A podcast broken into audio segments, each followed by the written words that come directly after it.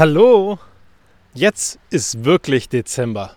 Es nieselt, es ist neblig, es ist noch nicht wirklich hell und irgendwie, wenn man aus der Arbeit rauskommt, naja, dann ist auch schon wieder dunkel.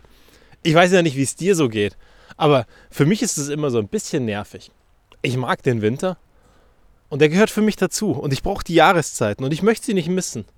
Nur ein bisschen mehr Licht anmachen wäre echt eine coole Geschichte zumindest, dass der Tag ein bisschen länger wäre und es nicht die ganze Zeit so dunkel ist. Und jetzt, wo sich alle noch brav dran halten, dass man keine Weihnachtsbeleuchtung anmacht, ist es irgendwie noch trister als sonst. Wir haben uns nicht dran gehalten. Wir haben gesagt, lieber haben wir zwei Grad weniger im Haus drinnen, als dass wir draußen die Weihnachtsbeleuchtung nicht anmachen. Weil irgendwas muss an Weihnachten erinnern. Irgendwas muss daran erinnern, dass eigentlich alles gut ist. Und dass es uns gut geht. Und dann denke ich auch wieder drüber nach, über die Gespräche, die ich mit unserer Großen führe. In der Schule beschäftigen die sich so viel mit dem Krieg, dass die tatsächlich Zukunftsängste hat. Dass sie da sitzt und sagt, Papa, was machen wir, wenn der Krieg zu uns kommt? Wenn er bei uns vor der Türe ist und wenn wir mitkämpfen müssen und wenn Leute sterben. Ich frage mich, muss das wirklich sein? Muss es wirklich sein, dass wir uns Gedanken darüber machen als Achtjährige? Dass die Schule genau das dahin bringt, anstatt dass die Schule ein Umfeld schafft, wo die Kinder sorgenfrei ihrem Job nachgehen können, ihrer Aufgabe, ihrer Schule, ihrer Freizeit? Dass sie spielen können und Kind sein können, dass sie das Ganze genießen können? Ich persönlich würde mir wünschen, dass wir das schaffen. Dass wir einfach mal so ein paar Sachen, die wir gerade eh nicht beeinflussen können, ausblenden. Weil wir sie eben nicht beeinflussen können. Das hatten wir heute Morgen die Diskussion. Oh nein, beim Pausenhof, da war einer, der war wahnsinnig fies zu mir und dann ist die Mia ihm nachgerannt. Das Ergebnis war, bei der Verfolgungsjagd hat sie ihren Taschenwärmer verloren. Heute bittere Tränen, Frust, weil der Taschenwärmer eben weg ist und weil sie den letztes Jahr vom Christkind bekommen hat. Und jetzt ist er weg und jetzt kommt er nicht mehr wieder. Ja, ich weiß, er ist weg, klar. Aber ganz ehrlich, bringt uns Weinen einen Schritt weiter? An ganz vielen Stellen glaube ich persönlich nicht. Weil das Weinen verändert ja nicht das, dass das Ding einfach weg ist. Dass der olle Taschenwärmer vielleicht auch nicht wiederkommt. Vielleicht liegt er auch im Fundbüro. Aber dann stecke ich doch wieder lieber meine Energie da rein, dass ich dann zum Fundbüro gehe und danach frage, ob der Taschenwärmer gefunden wurde. Und wenn er dann nicht gefunden wurde, dann kann ich frustriert sein, dann kann ich genervt sein, dann kann ich mich ärgern, ja. Aber danach muss ich auch wieder aufhören. Weil am Ende bringt die negative Energie mich keinen Meter weiter. Und wenn ich mich daran festhalte, dann ist der ganze Tag kaputt.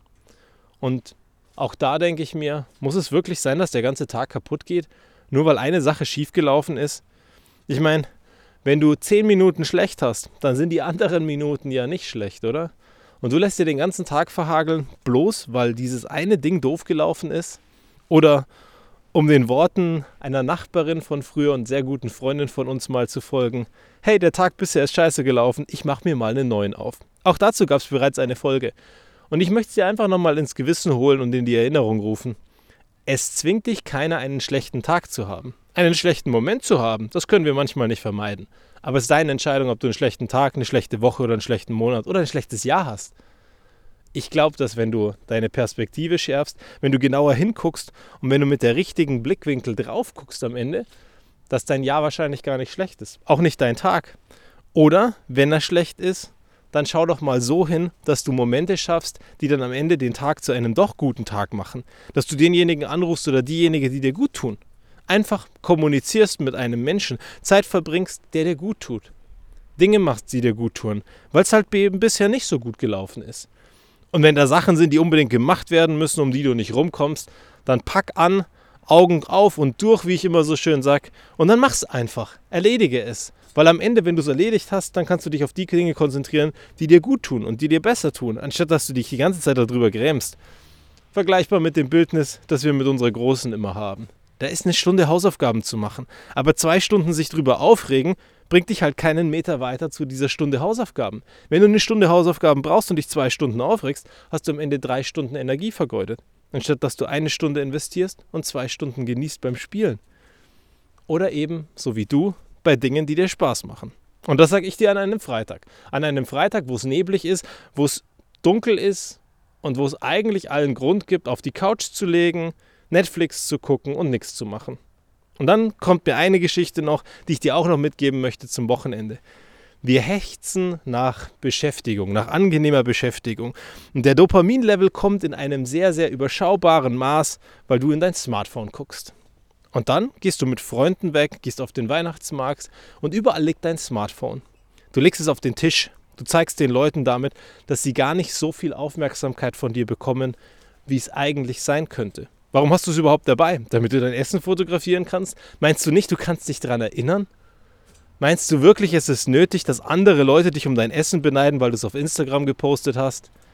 Ich würde mir wünschen, dass wir uns bewusster Zeit füreinander und miteinander nehmen und dass wir alle mal die Smartphones einfach woanders hinlegen. Dass wir morgens nicht als erstes da reingucken und abends nicht als letztes da reingucken.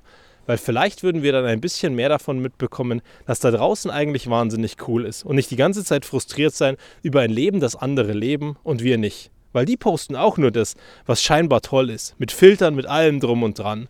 Und du bist frustriert, dass du das nicht hast. Wer weiß, wie lange die gebraucht haben, um diesen perfekten Moment auf Foto zu bekommen. Bis zum nächsten Mal.